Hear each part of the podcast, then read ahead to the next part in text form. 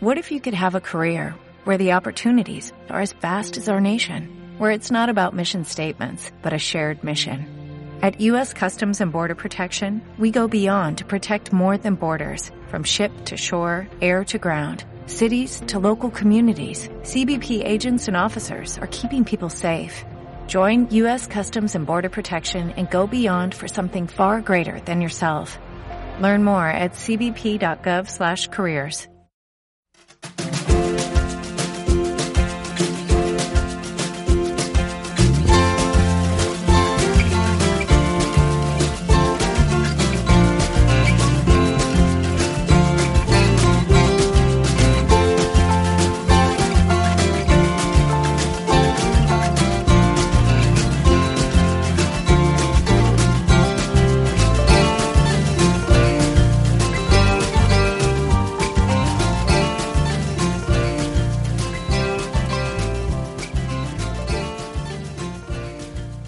Bienvenidos a Aprendiendo GTD. Un podcast sobre GTD, productividad y organización personal en el que os iremos contando lo que vamos aprendiendo. Yo soy Manolo. Yo soy Sergio. Yo soy Pablo. Y yo soy Francisco. Y en este episodio vamos a compartir con vosotros un acontecimiento eh, que estábamos esperando desde hace mucho tiempo. Tanto si sois seguidores del podcast Medianoche o si frecuentáis la comunidad de, de Telegram de Aprendiendo GTD, Sabéis que nuestro compañero Sergio, eh, bueno, pues hace tiempo que nos prometió que iba a publicar su libro de productividad y de organización. Bueno, pues eh, por fin ese día ha llegado y Sergio ha cumplido su promesa. Enhorabuena, Sergio. Gracias, Manolo. Evidentemente aprovechamos la ocasión esperada para compartir todos los detalles que podamos con vosotros. Vamos a indagar las motivaciones que propiciaron el libro, la finalidad que busca el autor, Trataremos también de analizar y entender un poco el proceso de creación del libro, las consecuencias que esta publicación aportará al mundo de la efectividad personal y sus metodologías. Como podéis comprobar, este episodio será el 112. Lo quisimos titular ARC con Sergio Pantiga. Estamos grabando los cinco, aunque Luis lo está haciendo en espíritu, y aunque hay, hay guion, seguro que surgen cuestiones sobre la marcha. Entre lo previsto, que está escrito, y lo improvisado, esperamos sacarle todo el juego a este gran hombre. Pues sin más preámbulo, vamos a saludar a nuestro protagonista de hoy. Bienvenido a tu casa, Sergio. Hola, eh, gracias a todos. Esto me suena un poco raro después de estar acostumbrado a grabar con todos vosotros siempre, pero, pero bueno, muchas gracias y, y nada, vamos, vamos ahí, vamos a ver ¿Qué queréis saber sobre RC? Bueno, si estás preparado para el tercer grado, vamos a empezar sí, sí. fuerte. Preparado. Háblanos del origen de este libro. Eh, su por qué.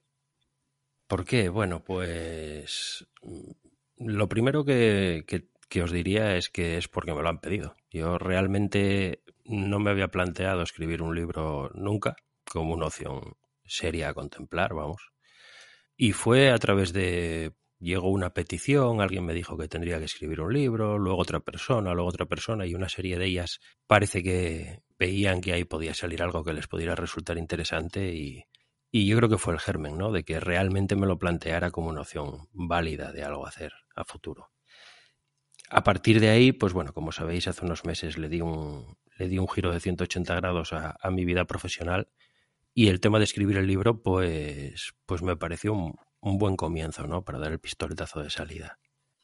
Muy bien. Eh, bueno, yo aquí quería hacer un resumen, como haría mi, mi compañero Pablo, eh, que esto es lo que se llama el síndrome de me han liado. y, y, bueno, pues así parece que ha hecho el libro. Eh, aparte de esto, bueno, pues eh, ¿para, qué, ¿para qué haces el libro? ¿Cuál es su finalidad real? Uf, bueno, el libro en primer lugar, yo creo que es un buen modo ¿no? de devolver lo que yo creo que, el mundo de la productividad, de la efectividad ha hecho por mí, hablando así en términos generales. La gente que conoce aprendiendo GTD o que está en las comunidades, pues ya sabe, porque lo he dicho muchas veces, que, que yo desde el momento en que comencé a profundizar en todo el tema de productividad, efectividad personal, pues mi vida cambió mucho.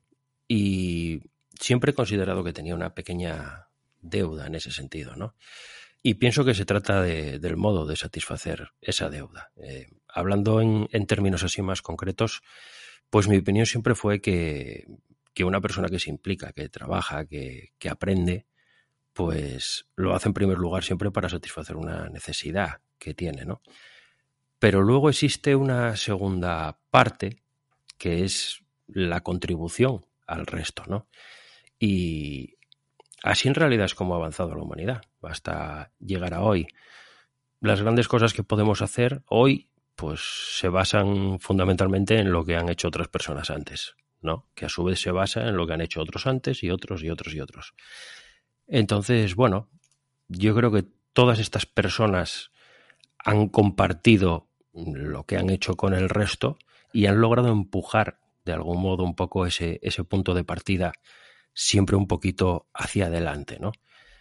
Que quien venga detrás comience desde una posición pues un poco más avanzada de lo que, de lo, que lo hizo ella, ¿no? Y que por tanto que pueda llegar más lejos de lo que ella va a llegar.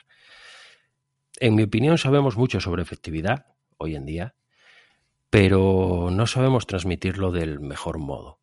O bien transmitimos pequeños tips, pequeñas recetas aisladas, o nos vamos a, la contra y, transmitimos un entorno pues que es demasiado complejo.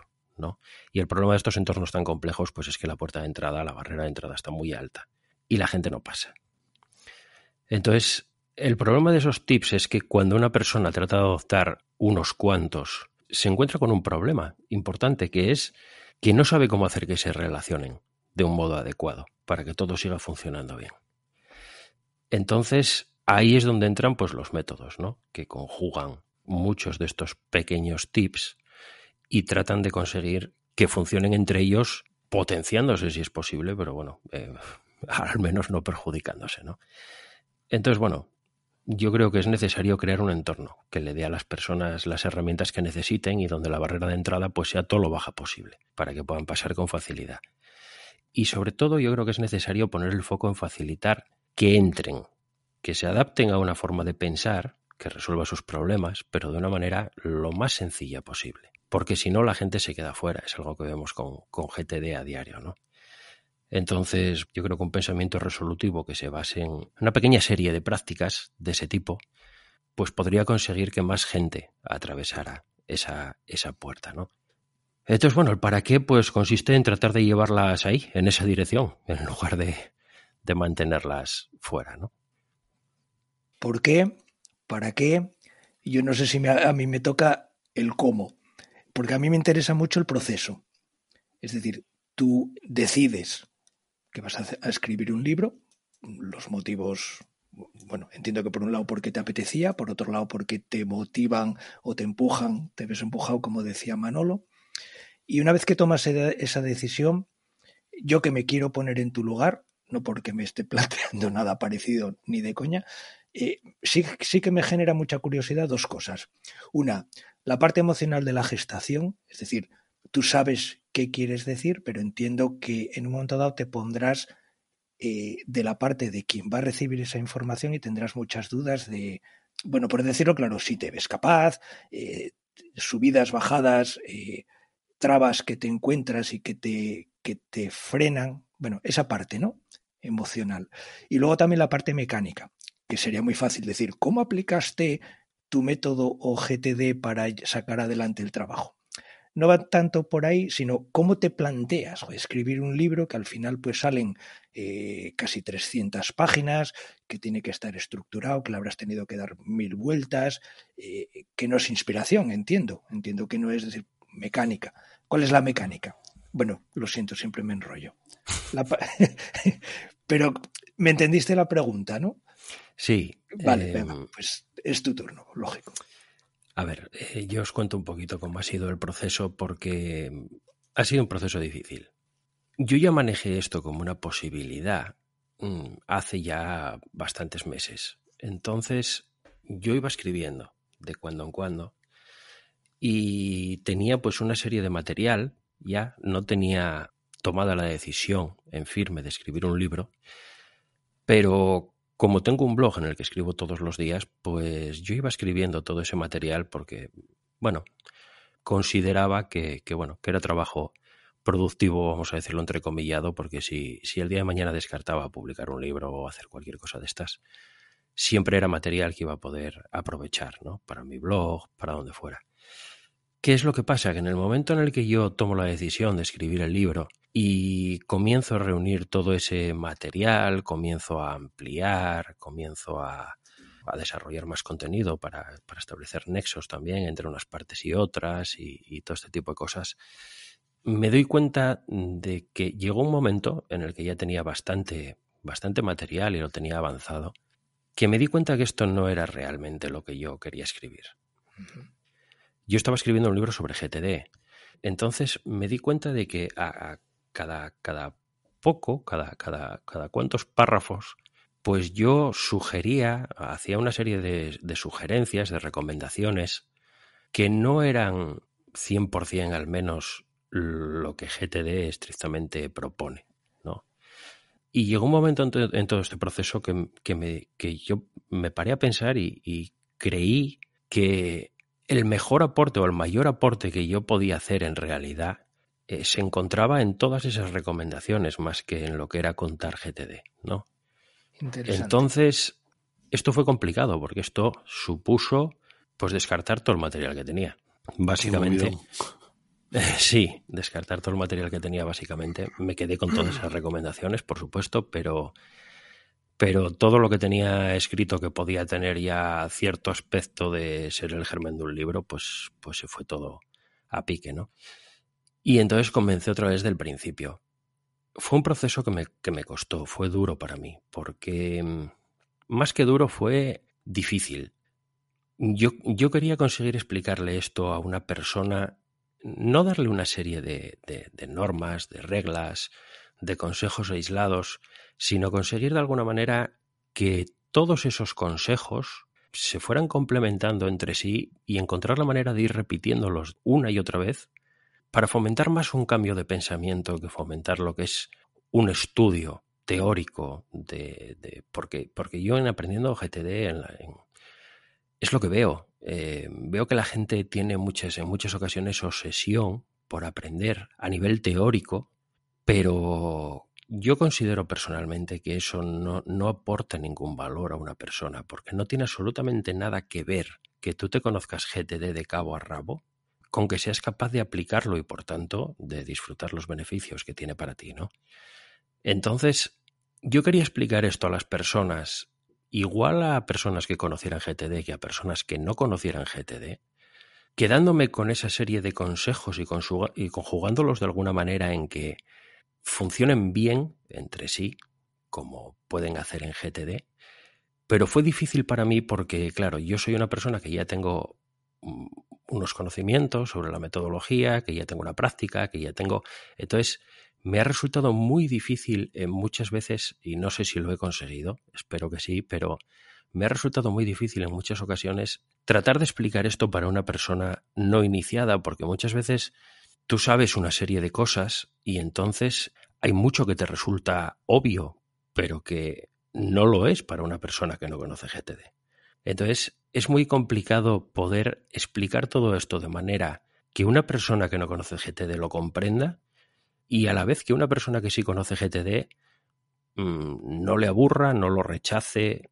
Fue un proceso que me resultó muy difícil en ese sentido. En cuanto al tema más operativo, tenía un par de bloques todos los días para escribir. El libro, desde que hice este corte y comencé de nuevo, se escribió en un tiempo, yo creo que récord, porque fueron un par de meses, dos meses y medio.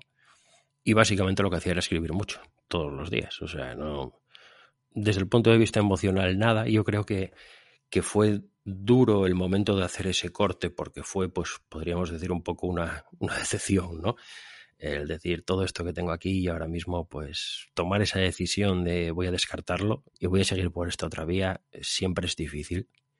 Pero a partir de ahí yo creo que bien, con ilusión y, y bien, perfectamente. No, no me he encontrado mayor complicación que lo que es pues eso, a nivel técnico, el poder transmitir lo que yo quería transmitir.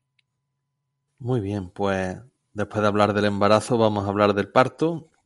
Y yo quiero saber qué sensación tienes una vez que lo has publicado qué expectativas tienes ahora mismo con respecto al, al libro en sus diferentes formatos?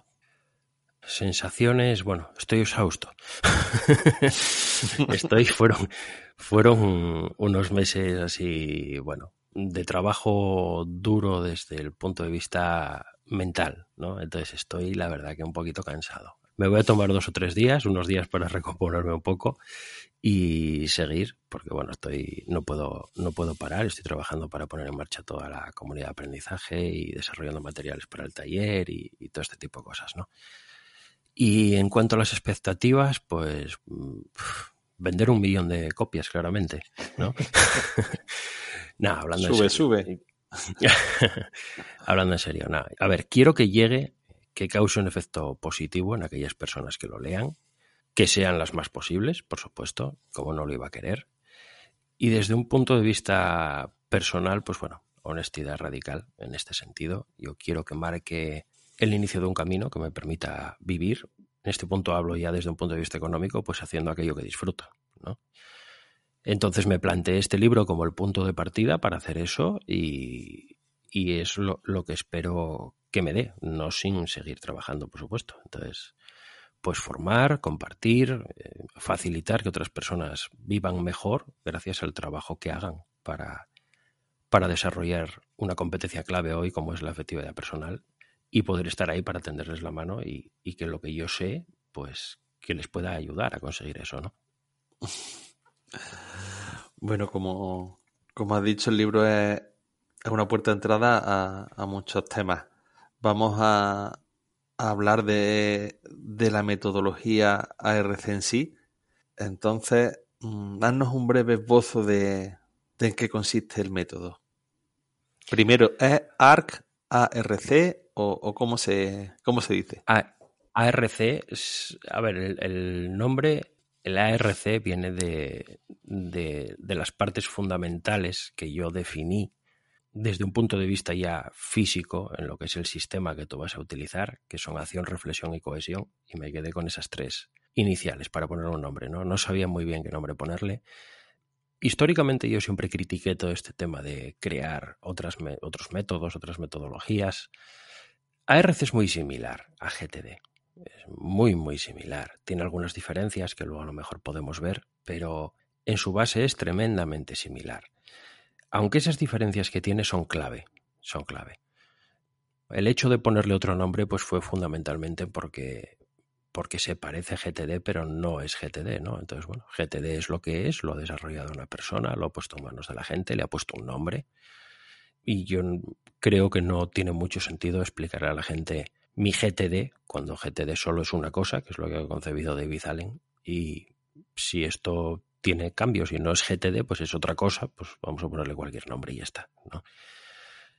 Lo que es el método parte de, de varias premisas, la, la, mayor parte de ellas compartidas con lo que es GTD, que son, pues, pues bueno, la gran mayoría ya las conocéis, las conocen nuestros, nuestros oyentes, ¿no? Eh, la naturaleza de la mayor parte del trabajo que desarrollamos hoy en día pues, pues ha cambiado y actualmente pues la mayor parte del valor que podemos aportar con nuestro trabajo pues procede no ya de hacerlo desde un punto de vista físico, sino de definir adecuadamente antes qué hacer o qué no hacer, ¿no? Tiene en cuenta también que el ser humano no es capaz de gestionar recordatorios con unos resultados aceptables, esto lo sabemos todos, cualquier persona que lo haya intentado se puede dar cuenta de ello, no lo podemos hacer bien. Y además tratar de hacerlo pues tiene consecuencias, algunas graves, a muchos niveles, tanto emocional como, como incluso fisiológicos. ¿no?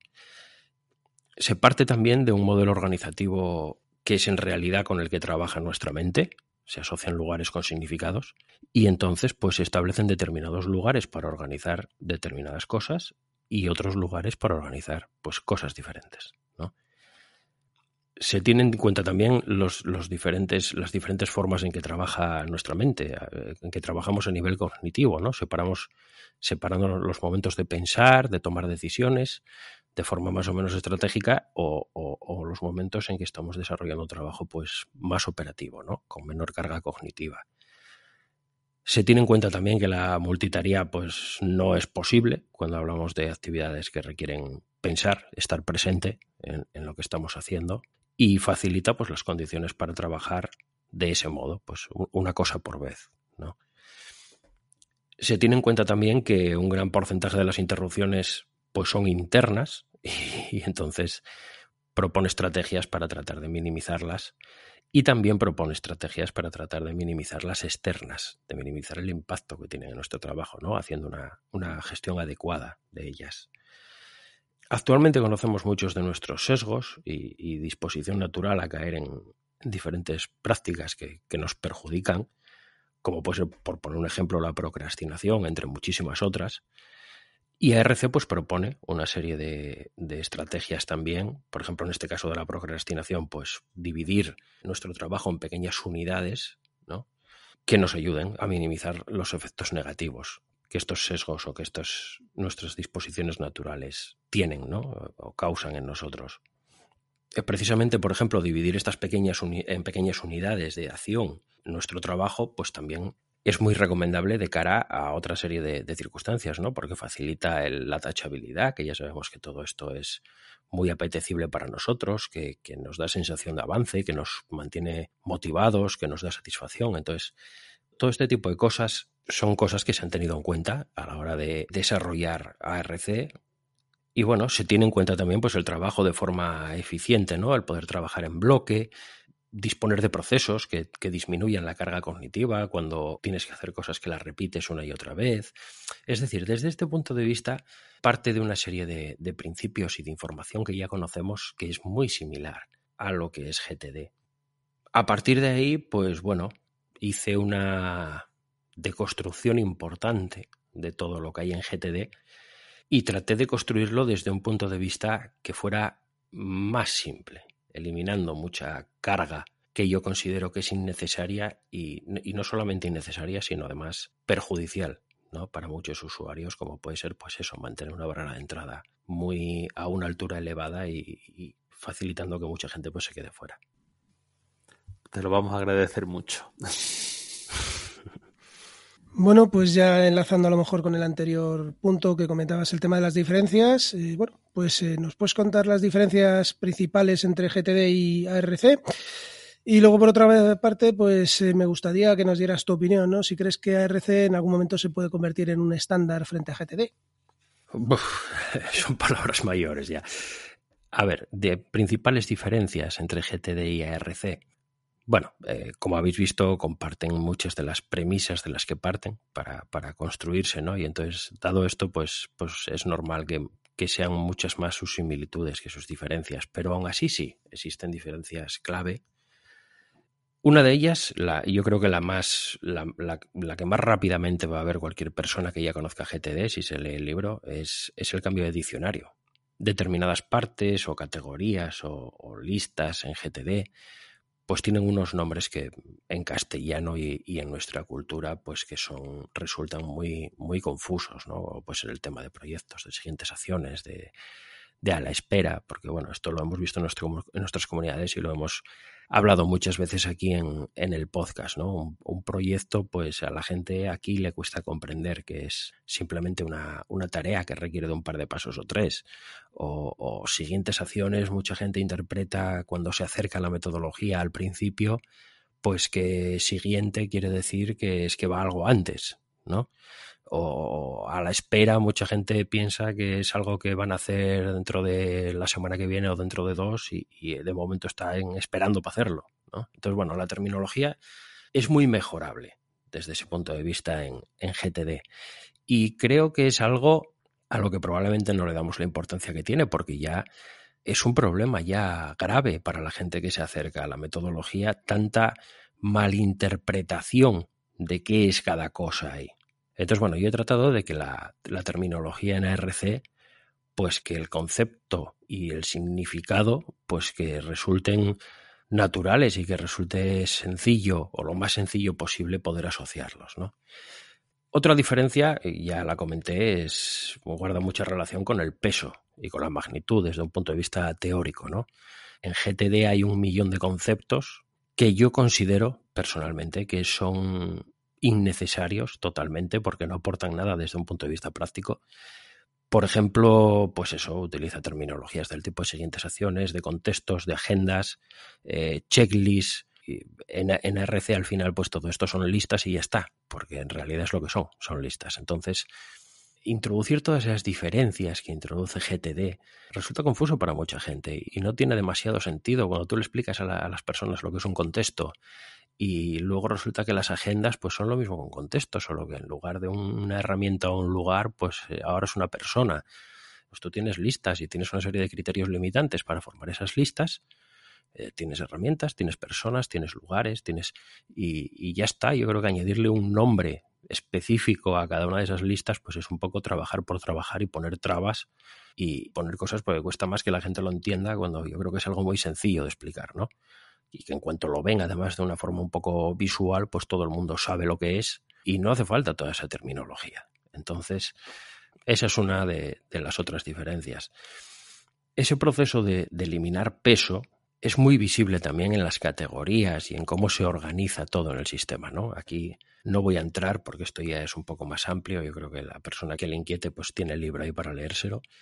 Pero ARC propone una organización que es realmente muy sencilla, tanto de crear como de utilizar. Porque tú tienes una serie de categorías que son pocas además, y esas categorías en realidad a lo que ARC da prioridad a la hora de formar esas categorías es que sean usables a la hora de utilizarlo. Es decir, Tú tienes una serie de listas y las metes en una, las metes en una categoría porque te interesa verlas en un momento determinado o bajo unas circunstancias determinadas. Y tienes otra serie de listas que las tienes en otro lugar porque te interesa verlas en momentos diferentes. Entonces, es muy sencillo tener una carpeta con una serie de listas y esta carpeta con esta serie de listas aquí están todas las listas que yo voy a necesitar cuando ejecuto, cuando me pongo a hacer cosas, cuando me pongo a actuar en mi día a día, ¿no? Entonces, yo miro esa carpeta y ya está. Aquí está todo lo que necesito en principio mirar. Aquí tengo todos los recordatorios o información o lo que necesite para ponerme a actuar en mi día a día.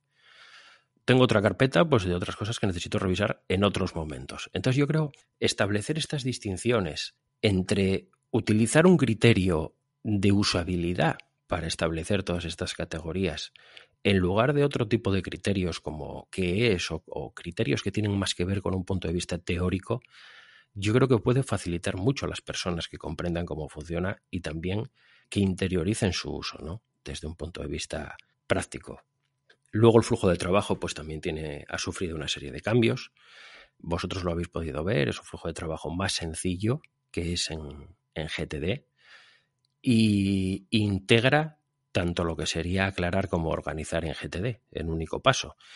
Esta es otra, es otra de las diferencias, ¿no? El, paso 2 de aclarar y el paso 3 de organizar en GTD, pues en ARC son un hábito único que se llama transformar, porque aunque en GTD son pasos diferentes, pues se llevan a, a, cabo de forma consecutiva. Uno es un proceso mental, otro es un proceso físico, pero al final esto es algo que haces de forma consecutiva a la vez, al mismo tiempo, es decir, uno tras otro para cada elemento cuando tú te pones a, a trabajar sobre una bandeja de entrada y veo antinatural separar eso, no le veo mucho sentido. ¿no? Más diferencias. Bueno, eh, cuando vas a ejecutar, por ejemplo, GTD, GTD te propone que primero elijas uno de los modos de trabajo que vas a llevar a cabo, es decir, vas a tener una urgencia, algo que ha llegado ahora mismo, que es muy urgente y a lo que vas a dar prioridad y te vas a poner con ello de forma inmediata. Vas a ponerte a aclarar, como se llama en GTD, una de tus bandejas de entrada, es decir, a definir tu trabajo, o vas a ponerte a hacer trabajo definido, a ejecutar en base a, tus listas, ¿no?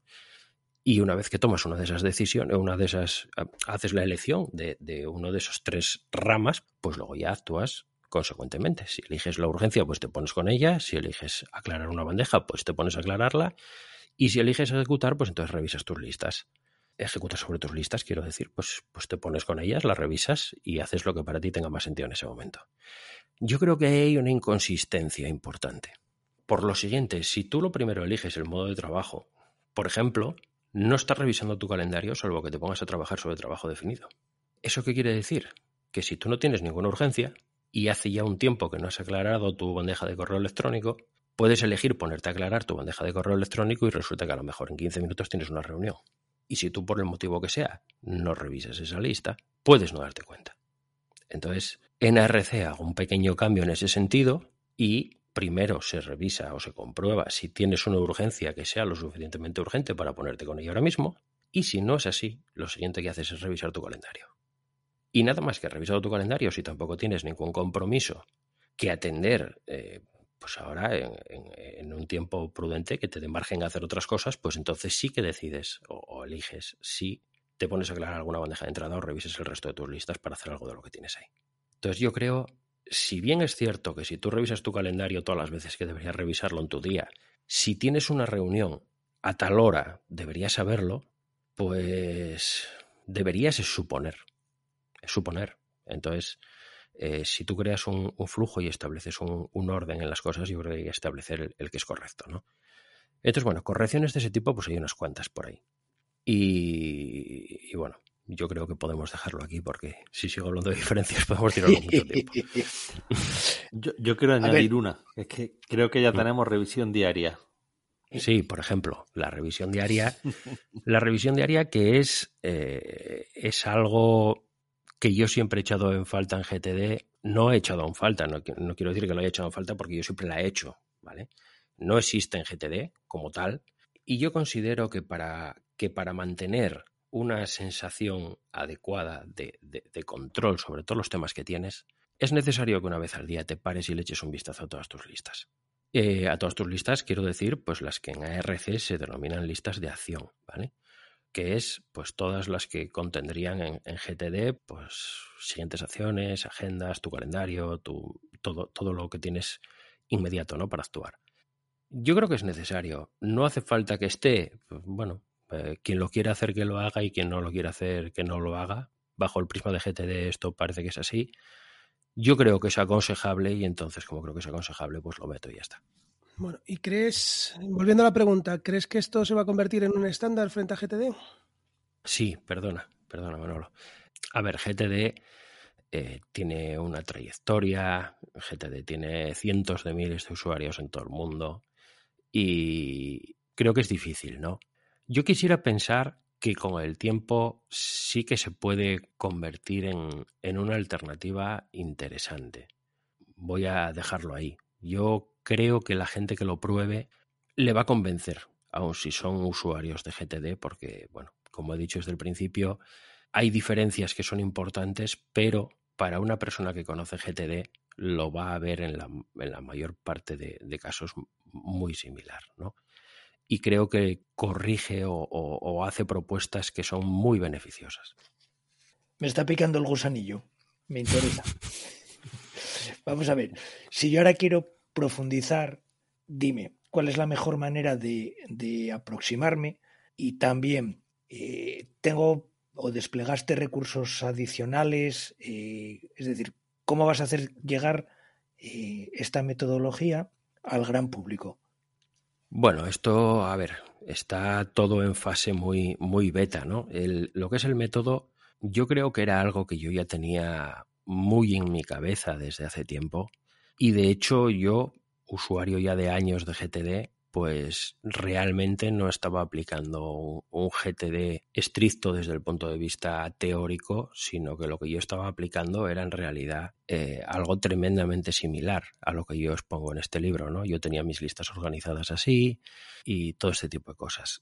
Quiero desarrollar materiales, quiero, pero claro, estoy yo solo, tengo una capacidad, entonces quiero ir con calma, quiero que la gente que se lea el libro me dé feedback si les apetece, sería algo que agradecería mucho, porque bueno, parto podríamos decir de una posición privilegiada como partimos todos, que es de tener esa gran comunidad que tenemos de Aprendiendo GTD, donde la gente plantea cuestiones y que es una fuente inagotable de conocimiento desde el punto de vista de ver qué le funciona mejor a la gente, qué le funciona peor, cuáles son las dudas que se plantean repetidamente una y otra vez, qué interpretaciones hace la gente que te das cuenta de que, de que determinada cosa se interpreta mal una y otra vez también. Y entonces, esto es, es un conocimiento muy valioso, ¿no?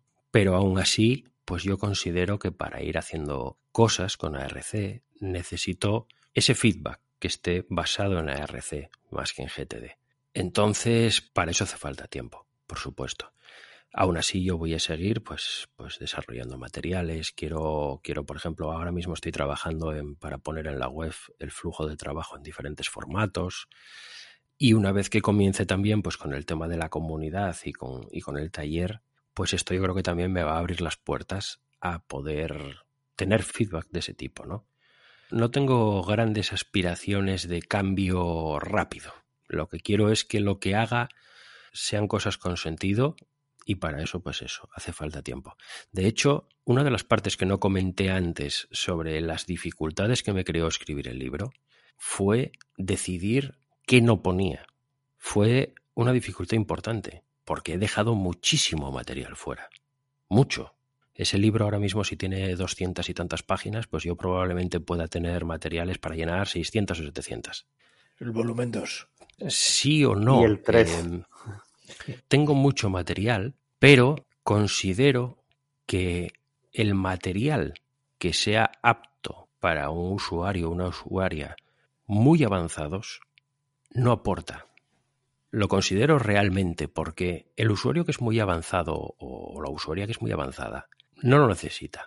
Puedes tener un entorno con una serie de personas que sean usuarios o usuarias muy avanzados y compartir con ellos y charlar y debatir pero publicar material que sea para usuarios muy avanzados o muy avanzadas, a ellos no les aporta gran cosa porque no lo necesitan y al resto le hace mucho daño. Entonces, decidir qué quitaba, porque, porque es duro cuando lo tienes todo escrito y tal, decidir qué es lo que vas a eliminar es una labor complicada. Porque te parece que todo puede aportar de una manera o de otra, pero tienes que aprender a verlo desde el punto de vista de qué aporta y qué aporta, porque también aporta que no esté. Entonces, eh, es un trabajo que me costó. Estoy contento con el resultado. Lo dejé muy pulido y reducido. Y al final, la gente que busca ser un, un pro de la productividad, yo creo que tienen en ese libro todo lo que necesitan. La gente tiene, tiene la idea de que para saber mucho necesita muchos conocimientos. Y en un mundo como es el de la efectividad personal, yo creo que para saber mucho, lo que tienes es que comprender muy bien unos pocos conocimientos. Es una gran diferencia. ¿eh? Dale, dale. Iba a decir que, no, iba a decir que, hombre, ya que estamos en este momento, que hagas publicidad, que, digas cómo se puede conseguir tu libro. Bueno, mi libro eh, sí, está en Amazon. Eh, se llama ARC Productividad para Personas del siglo XXI. El título es puro hype. Pero considero que, realmente contiene mucha información que puede ser valiosa para personas de, cualquier edad, de cualquier ocupación, de, de, cualquier género, por supuesto, de cualquier, en cualquier situación. ¿no?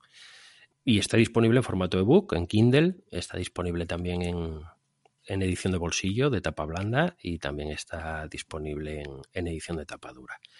Y hoy que estamos grabando esto, porque esto se publicará el día 1, pero, pero hoy que estamos a... ¿Qué es? ¿Día 20? Hoy estamos el día 20 de noviembre. Pues ahora mismo son las 9 de la mañana y acaba de empezar a estar gratis. Cuando la gente lo escuche luego el día 1 pero acaba de empezar a estar gratuito durante 48 horas. Entonces todo el mundo que se lo quiera descargar se lo habrá descargado Espero que les guste, espero que lo compartan, espero que me den feedback. Y nada, para cualquier persona que quiera saber más sobre ARC, pues ahora hay también una página, arcmba.com, y ahí pues tendrán acceso a la comunidad, a los talleres, a más información, todo lo que vaya publicando sobre ARC pues irá, pues irá ahí, eh, aparte de mi blog, que bueno, por supuesto siempre pues como escribo todos los días, muchas veces no sé muy bien de qué escribir, pues también meteré ahí mucho de RC, ¿no? Pero arcmba.com va a ser la base de todo lo que tenga que ver con RC y cada cosa nueva que aparezca va a aparecer ahí. Bueno, yo, yo voy a dar un, motivo más para que la, gente compre el libro y es que, sin desvelarlo, pero lo que la gente no sabe ni tú has dicho es que el libro ah, tiene un prólogo que lo ha escrito una mm. importante personalidad del mundo de la efectividad personal. Yo lo dejo ahí. Venga, pues ya que lo has dicho así, no vamos a decir quién es. Muy bien, Sergio. Pues muchísimas gracias por compartir con nosotros este hito tan importante que esperamos que solo sea una meta volante en tu camino de desarrollo personal y profesional. Mm. Espero que hayas estado cómodo Y estoy segurísimo que este episodio va a ser de muchísima utilidad para nuestra audiencia. Con vosotros cómodo siempre, ya lo sabéis. Como entre amigos, ¿eh? De, de gran utilidad el episodio y más el libro. Así que comprarlo porque merece la pena. Eh, bueno, pues yo creo que hasta aquí ha sido un, el episodio 112 de Aprendiendo GTD. Si te ha gustado, te agradeceríamos que dejases una reseña en Apple Podcasts o para dar a conocer el podcast.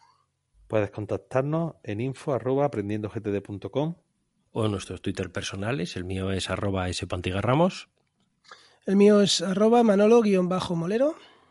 El mío arroba paredes94. En el Twitter del podcast arroba aprendiendogtd. Oye, ¿todavía existe Twitter? Sí, de momento sí. No sabemos cuánto durará, pero, pero ahí está. Y por supuesto, pues en la comunidad de Telegram, que la tenéis en el enlace del texto que acompaña este audio. Y bueno, pues hasta la próxima. Un saludo. Un saludo. Saludo, chao.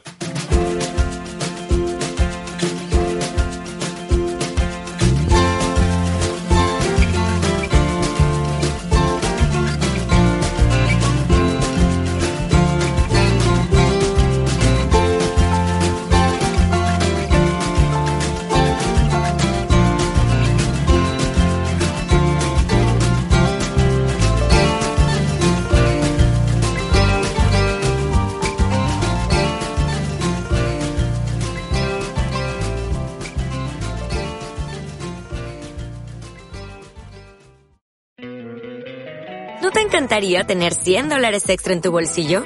Haz que un experto bilingüe de TurboTax declare tus impuestos para el 31 de marzo y obtén 100 dólares de vuelta al instante. Porque no importa cuáles hayan sido tus logros del año pasado, TurboTax hace que cuenten. Obtén 100 dólares de vuelta y tus impuestos con 100% de precisión. Solo con Intuit TurboTax. Debes declarar para el 31 de marzo. Crédito solo aplicable al costo de la presentación federal con TurboTax Full Service. Oferta sujeta a cambios o cancelación en cualquier momento.